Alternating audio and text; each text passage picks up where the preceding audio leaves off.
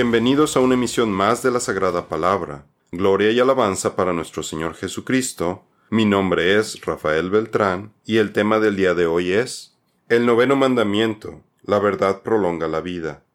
En nuestra emisión anterior terminamos de ver las diferentes formas no tan aparentes en las que podemos transgredir el octavo mandamiento. Ahora veremos que el noveno mandamiento tiene un alcance más amplio del que originalmente pensamos cuando solo lo asociamos a no mentirás, porque como ya se habrá dado cuenta a lo largo de esta serie de artículos sobre los diez mandamientos, toda la ley del Señor es perfecta y provechosa, cubriendo todos los aspectos de nuestras vidas, y cada mandamiento es muy amplio, y se nos fue dado para nuestra protección y para que demostremos nuestro amor hacia el Creador y a nuestros prójimos. Inclusive podríamos decir que los dos últimos mandamientos están enfocados en tener una sana relación con nuestros prójimos. El noveno mandamiento, que se encuentra en Éxodo 20:16 y en Deuteronomio 5:20, dice, No darás falso testimonio contra tu prójimo. Éxodo 20:16. Inclusive Jesús nos habla del noveno mandamiento junto con todos los mandamientos referentes a la relación con nuestros prójimos, cuando habla con el joven rico y omite el décimo mandamiento para decirles que el vender todas sus riquezas lo haría perfecto al cumplir el último de los mandamientos. ¿Cuáles? preguntó el hombre, y respondió Jesús, No matarás, no cometerás adulterio, no hurtarás, no darás falso testimonio Honra a tu padre y a tu madre, y amarás a tu prójimo como a ti mismo. Mateo 19, 18 y 19. Porque el noveno mandamiento no solo dice no mentirás, siguiendo la estructura de los anteriores mandamientos. Este mandamiento en la actualidad pareciera estar muy limitado al solo aplicar a personas que estuvieran en una corte frente a un juez y que transgredieran el mandamiento al cometer perjurio, el cual es un término legal que se refiere a mentir bajo juramento, al dar un falso testimonio, testificando verbalmente una tergiversación de la verdad, al decir más cosas de las que realmente ocurrieron, o bien ocultando información o evidencia del evento. El noveno mandamiento no solamente es acerca de mentir, sino de las consecuencias y daños a nuestro prójimo que provocan nuestras mentiras, calumnias, chismes, susurros, exageraciones, omisiones, medias verdades, rumores, insinuaciones maliciosas, sugerencias malvadas y ataques a la reputación y carácter que hacemos contra las personas. Más vale el buen hombre que las muchas riquezas, y el ser apreciado más que la plata y el oro. Proverbios 22.1. Mejor es el buen hombre que el perfume fino Eclesiastés 7, 1a.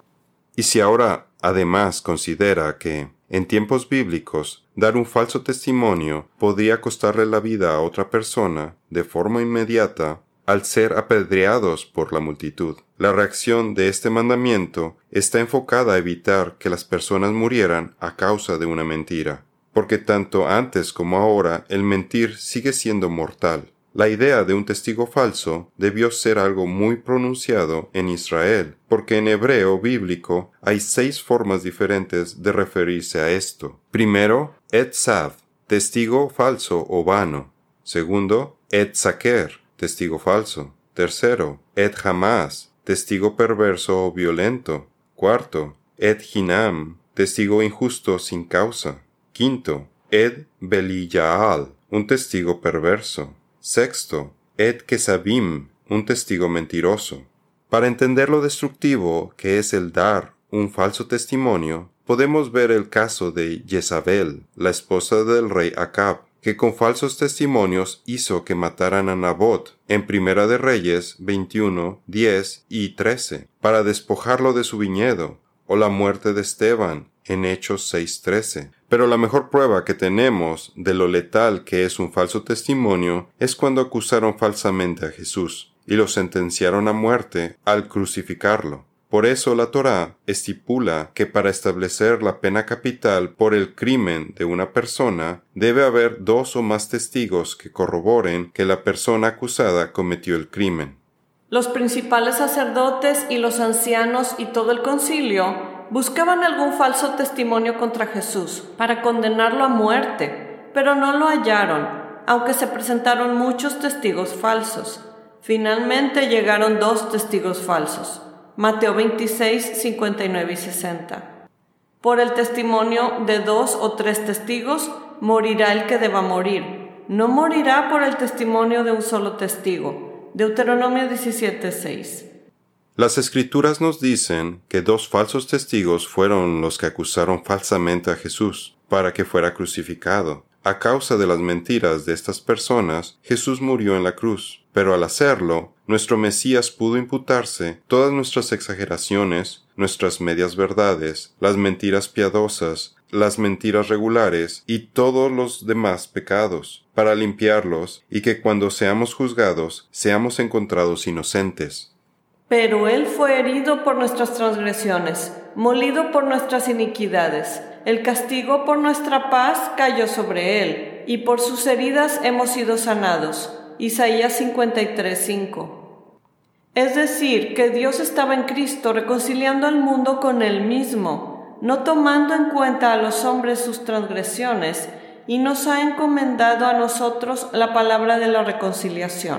Segunda de Corintios 5:19 podemos encontrar en diferentes partes de las Escrituras que el noveno mandamiento no solo se limita al perjurio. Podemos ver que después de la creación, el pecado fue introducido por el engaño de la serpiente, al dar un falso testimonio que buscaba destruir la honestidad y el carácter del Creador, haciendo que nuestros primeros padres dudaran del Señor.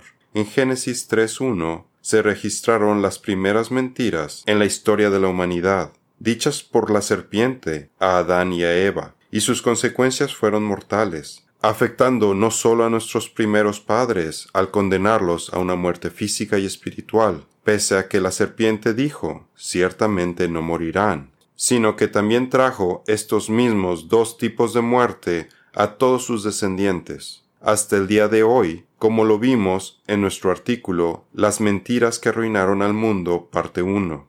Lamentablemente, nuestra cultura está saturada por los medios las 24 horas del día, que despliegan engaños y falsedades desde los comerciales, los noticieros, hasta las películas. Porque como dicen, para ser un buen actor o actriz, tienes que ser un buen mentiroso. En el Internet encontramos también calificaciones o reseñas de productos que contienen información falsa, o que están pagadas, o bien que son dejadas por alguien que quedó enojado y busca venganza en contra del negocio que vende este producto o servicio. Lo mismo aplica para las aprobaciones, endorsements, pagadas para mensajes en redes sociales como Twitter. Amontonar tesoros con lengua mentirosa es aliento fugaz de aquellos que buscan la muerte. Proverbios 21:6. La sociedad está tan acostumbrada a mentir, ya que las personas están programadas para decir mentiras como algo que se ha vuelto natural y hasta gracioso. Pero usted cree que a Dios se le hace gracioso que estemos constantemente transgrediendo su noveno mandamiento? Recordará que Jesús llamó al diablo el padre de la mentira y también un asesino desde el principio. Ustedes son de su padre el diablo y quieren hacer los deseos de su padre. Él fue un asesino desde el principio y no se ha mantenido en la verdad porque no hay verdad en él. Cuando habla mentira, habla de su propia naturaleza, porque es mentiroso y el padre de la mentira. Juan 8:44.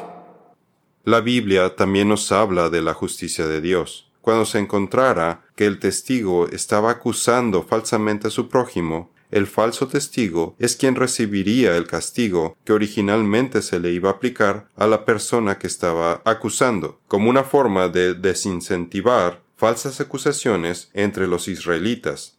Cuando se levante un testigo falso contra alguien para acusarlo de transgresión, los jueces investigarán bien, y si aquel testigo resulta ser falso, por haber testificado falsamente contra su hermano, le harán a él lo que él pensó hacerle a su hermano así quitarás el mal de en medio de ti. Los que queden lo oirán y temerán, y no volverán a hacer semejante maldad en medio de ti. Deuteronomio 19, 16 y 18 al 20. Esto es precisamente lo que le pasó a los malhechores que tramaron un elaborado plan para matar al profeta Daniel. Quienes mediante engaños hicieron que el rey Darío emitiera un edicto. Luego Darío se dio cuenta de cómo fue utilizado y estos maleantes terminaron siendo arrojados a los leones y murieron. Anteriormente, a los amigos de Daniel también trataron de matarlos mediante el chisme y elaborados esquemas siniestros, y por ello fueron arrojados al horno de fuego, del cual los salvó el Señor milagrosamente. También vemos en el libro de Esther que con cizaña Amán tramaba la muerte de Mardoqueo y murió en la misma horca que él le tenía preparada.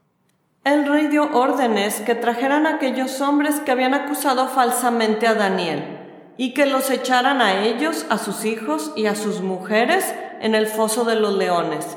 No habían llegado aún al fondo del foso cuando ya los leones se habían apoderado de ellos y triturado todos sus huesos. Daniel 6:24 hay personas que piensan que se pueden salir con la suya al acusar falsamente a su prójimo, y no saben que el Señor siempre castiga a los transgresores del noveno mandamiento. Nos dice que no tienen forma de escapar, porque su pecado seguramente se descubrirá, e inclusive puede ser sancionado con la muerte. Por lo que la única solución para un testigo falso es que confiese su pecado y se arrepienta antes de recibir su condena. Imagine qué habrá pasado con la esposa de Potifar cuando José fue nombrado primer ministro de Egipto, después de que ella lo acusó falsamente de tratar de abusar de ella, y pasó muchos años en prisión por su culpa. El testigo falso no quedará sin castigo, y el que cuenta mentiras no escapará. Proverbios 19:5. El testigo falso no quedará sin castigo, y el que cuenta mentiras perecerá. Proverbios 19:9. El Señor ha emitido una maldición, tanto para el ladrón, como lo vimos en el octavo mandamiento, la diferencia entre quitar y dar, como para aquellas personas que juran falsamente. El profeta Zacarías nos dice que la maldición destruirá a estas personas, y se quedará en sus casas hasta que se consuman las maderas y piedras de su construcción. Entonces me dijo, Esta es la maldición que sale sobre la faz de la tierra, porque todo aquel que hurta, como está de un lado del rollo, será destruido, y todo aquel que jura falsamente, como está del otro lado del rollo, será destruido. Yo la he hecho salir, dice Jehová de los ejércitos, y vendrá a la casa del ladrón, y a la casa del que jura falsamente en mi nombre, y permanecerá en medio de su casa y la consumirá, con sus maderas y sus piedras. Zacarías 5, 3 al 4. El Todopoderoso odia tanto la mentira y el engaño que Jesús nos dice que la verdad será revelada y saldrá a la luz, por más que los mentirosos y engañadores traten de ocultarla, y todas sus maldades quedarán expuestas como parte de su castigo. Jesús dice, Así que no les tengan miedo, porque nada hay encubierto que no haya de ser revelado, ni oculto que no haya de saberse. Mateo 10:26 la mentira es una abominación para el Señor. Tu lengua maquina agravios, como navaja afilada produce engaño. Salmo 52.2. El noveno mandamiento no solo está enfocado en que no digamos mentiras, sino que conlleva un castigo por transgresión, de que mentir hace que la persona tenga una vida corta, mientras que la honestidad alarga la vida y para los creyentes vueltos a nacer es para siempre. Este contraste está basado en que, para el Señor, las mentiras son una abominación, que es la expresión más fuerte de insatisfacción que Dios manifiesta en las Escrituras. Por lo que, con cada mentira, nuestra vida aquí en la tierra se ve reducida, por lo repugnante que son para el Todopoderoso. Si Dios no miente, tampoco su pueblo debería de mentir. Pero en lo referente a la mentira, resulta casi imposible encontrar a alguien que tenga un historial absolutamente limpio y nunca haya mentido, inclusive entre creyentes, como en el caso de Ananías y Zafira, un matrimonio de creyentes que murieron fulminantemente después de mentir al exagerar su contribución a la iglesia por la venta de su casa, en Hechos 5 del 1 al 10. Los labios veraces permanecerán para siempre pero la lengua mentirosa solo por un momento. Proverbios 12:19. Los labios mentirosos son abominación al Señor, pero los que obran fielmente son su deleite. Proverbios 12:22. El apóstol Pedro nos explica que hay una conexión entre nuestro bienestar y el uso que le demos a nuestra lengua, ya sea para decir cosas honestas o para engañar. Si quiere tener buenos días, con ello entendemos una buena cantidad de días de vida, cuide su boca, modere sus palabras según lo que le agrada a Dios, y evite en todo momento imitar a Satanás. Porque el que desea la vida, amar y ver días buenos, refrene su lengua del mal y sus labios no hablen engaño Primera de Pedro 3:10. En las muchas palabras no falta pecado, pero el que refrena sus labios es prudente. Proverbios 10:19. El mensaje del noveno mandamiento para los creyentes es que digamos la verdad, aunque nuestra muy limitada percepción nos dificulta captar completamente el concepto de la verdad absoluta sobre todo cuando Cristo nos dice que Él es la personificación de la verdad en Juan 14:6. Él nos dijo que cuando lo conozcamos, Él nos hará libres. Cuando nos dice ser la encarnación de la verdad, nos está revelando que Él es el plan de Dios que nos salvará de la mentira de Génesis 3, que nos metió en el lío en el que nos encontramos hoy. La Biblia dice literalmente la verdad nos hará libres. Jesús es la verdad absoluta que nos devolverá la vida eterna. Y conocerán la verdad, y la verdad los hará libres. Juan 8:32. Jesús le dijo, Yo soy el camino, la verdad y la vida. Nadie viene al Padre sino por mí. Juan 14:6. Por otro lado, Satanás es la personificación de la mentira. La mentira nos atrapa, ata y esclaviza, como cualquier otro pecado porque cuando uno miente, tiene que decir otras mentiras para tapar la primer mentira, y las cosas solo se van empeorando cada vez más con cada mentira que decimos. Mentir lo aprisionará, pero la verdad lo liberará. Por eso, como cristianos, queremos seguir a Jesucristo, por lo que queremos que la verdad esté arraigada en nuestras vidas, en todo lo que decimos y en todo lo que compartimos. Como cristianos o seguidores de Cristo, estamos llamados a ser testigos fieles, de la misma forma en la que Jesús vino a dar testimonio fiel de cómo es el Padre, cuál es su mensaje, y a morir por nuestros pecados. Si vamos a decir la verdad con nuestra boca, primero debemos tenerla en nuestro corazón, y Jesús es la verdad. Cuando lo reciba a Él, sus principios y enseñanzas en su corazón, de la abundancia del corazón hablará la boca, y sus palabras serán cambiadas. Y de parte de Jesucristo, el testigo fiel, el primogénito de los muertos y el soberano de los reyes de la tierra, al que nos ama y nos libertó de nuestros pecados con su sangre. Apocalipsis 1.5. Dios le da el noveno mandamiento a su pueblo para que crezca espiritualmente y llegue a conocer todos sus aspectos, tal y como nos explica el apóstol Pablo, quien nos exhorta a que dejemos a un lado la falsedad y que hablemos con sinceridad a nuestro prójimo, diciéndole la verdad con amor para la edificación y el beneficio de otros dentro del cuerpo de Cristo. Bueno, eso es mucho más amplio que simplemente no mentirás, ¿no es así?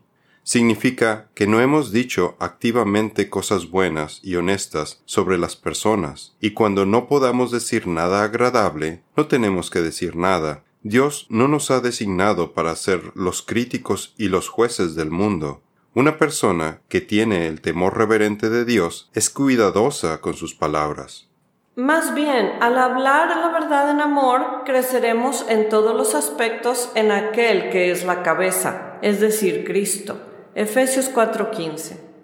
Nuestro Creador nos diseñó para decir la verdad. Y cuando mentimos, hay una reacción fisiológica en nuestros cuerpos que es fácilmente detectada por un detector de mentiras, porque no estamos programados por Dios para mentir. El problema es que aprendemos a ser mentirosos desde muy jóvenes, torciendo la verdad, ocultándonos de ella, ya sea para obtener ventaja o control sobre los demás o para justificarnos a nosotros mismos. Que mentir puede convertirse en una segunda naturaleza, y, en última instancia, en un estilo de vida. Todo esto porque ignoramos las consecuencias de transgredir el noveno mandamiento, algo que el Señor aborrece, y que lamentablemente los padres no les enseñan las consecuencias a sus hijos, ni son estrictos con ellos para que digan la verdad y sean honestos. Así que son influenciados por la televisión y las amistades que les enseñan que pueden mentir sin ninguna consecuencia o castigo. Entonces, ¿qué daño hacen las mentiras? El profeta Oseas nos dice las verdaderas consecuencias de olvidar la ley de Dios. Mi pueblo es destruido por falta de conocimiento. Por cuanto tú has rechazado el conocimiento, yo también te rechazaré para que no seas mi sacerdote. Como has olvidado la ley de tu Dios, yo también me olvidaré de tus hijos. Oseas 4:6. Por otro lado, hay una excepción si la persona dice algo que no es cierto. No siempre es mentira si la persona solo lo dijo en su ignorancia o porque estaba mal informado o equivocado no se considera mentira, porque mentir es presentar una información falsa con la intención de engañar. Así que es nuestra responsabilidad de asegurarnos de buscar constantemente la verdad. La ignorancia no es una justificante, sobre todo en lo que respecta a Dios. Por ejemplo, ¿sabe usted cuántas denominaciones cristianas diferentes existen? Entre 30.000 y 40.000 denominaciones. ¿Tienen todas diferentes elementos de verdad? Sí, tienen muchas doctrinas verdaderas, pero mezcladas entre ellas hay mentiras que son muy peligrosas y que pueden poner en riesgo hasta la misma salvación de sus seguidores, y que seguramente fueron introducidas por agentes de Satanás. Y es responsabilidad de cada cristiano evaluar toda doctrina que escucha de su propio pastor, ser como los de Berea en Hechos 17:11, por lo que no es de sorprendernos que en el futuro próximo sean supuestos cristianos los que inicien las persecuciones de los verdaderos servidores del Señor al seguir falsas doctrinas, tal y como ocurrió con la Santa Inquisición, promovida por la Iglesia Católica, que persiguió y mató a decenas de millones de creyentes. El rey Salomón nos habla de siete abominaciones que el Señor odia, y cuatro de las siete están conectadas con la mentira y el engaño. Seis cosas hay que el Señor odia, y siete son abominación para Él. Ojos soberbios, lengua mentirosa, manos que derraman sangre inocente, un corazón que trama planes perversos, pies que corren rápidamente hacia el mal, un testigo falso que dice mentiras, y el que siembra discordia entre hermanos. Proverbios 6, 16 al 21. Dios quiere que sea íntegro, cuando el mandamiento nos dice que no debemos dar un falso testimonio, no solamente se limita a que no digamos mentiras, sino que también está hablándonos del testimonio que damos a los demás con la rectitud de nuestras vidas, que seamos personas íntegras con nuestros actos de justicia y los frutos que manifestamos. Verá, la confianza se basa en la verdad, y cuando la verdad desaparece, la base de cualquier tipo de relación significativa se desmorona. Cuando la gente comienza a ver que somos íntegros y que no tenemos nada que ocultar, que cumplimos con todo lo que decimos y que se nos puede confiar la verdad, nuestras relaciones adquieren una base sólida. Entonces, es vital para nuestro propio bienestar que permitamos que la verdad nos libere. El rey David nos explica que es del corazón de donde proviene esta justicia que se nos es dada por el Espíritu Santo. Él es quien nos permite cumplir con el noveno mandamiento. De la abundancia del corazón habla la boca. Tiene que tener un corazón honesto para poder tener una lengua que diga la verdad. ¿Quién vivirá para siempre? Aquel que dice la verdad. Oh Señor, ¿quién habitará en tu tabernáculo? ¿Quién residirá en tu santo monte? El que anda en integridad y hace justicia, el que habla verdad en su corazón, el que no calumnia con su lengua ni hace mal a su prójimo, ni hace agravio a su vecino. Salmos 15, 1 al 3. Jesús dice, el hombre bueno del buen tesoro de su corazón saca lo que es bueno, y el hombre malo del mal tesoro saca lo que es malo, porque de la abundancia del corazón habla su boca. Lucas 6:45. Si entendemos la naturaleza del noveno mandamiento, no tendremos dificultad en elegir qué es lo mejor para nuestras vidas, si ser rico a base de engaños o ser pobre pero honesto. Pero los valores del mundo han llevado a algunas personas a cambiar su integridad por el dinero. Lo que es deseable en un hombre es su bondad, y es mejor ser pobre que mentiroso. Proverbio 19:22. En la siguiente emisión continuaremos hablando acerca del noveno mandamiento y veremos más a detalle las diferentes formas en las que lo transgredimos, como con la exageración, la calumnia, el chisme, las insinuaciones y hasta nuestro comportamiento. Esto es todo por el día de hoy. Los esperamos en nuestra siguiente misión. Que Dios los bendiga.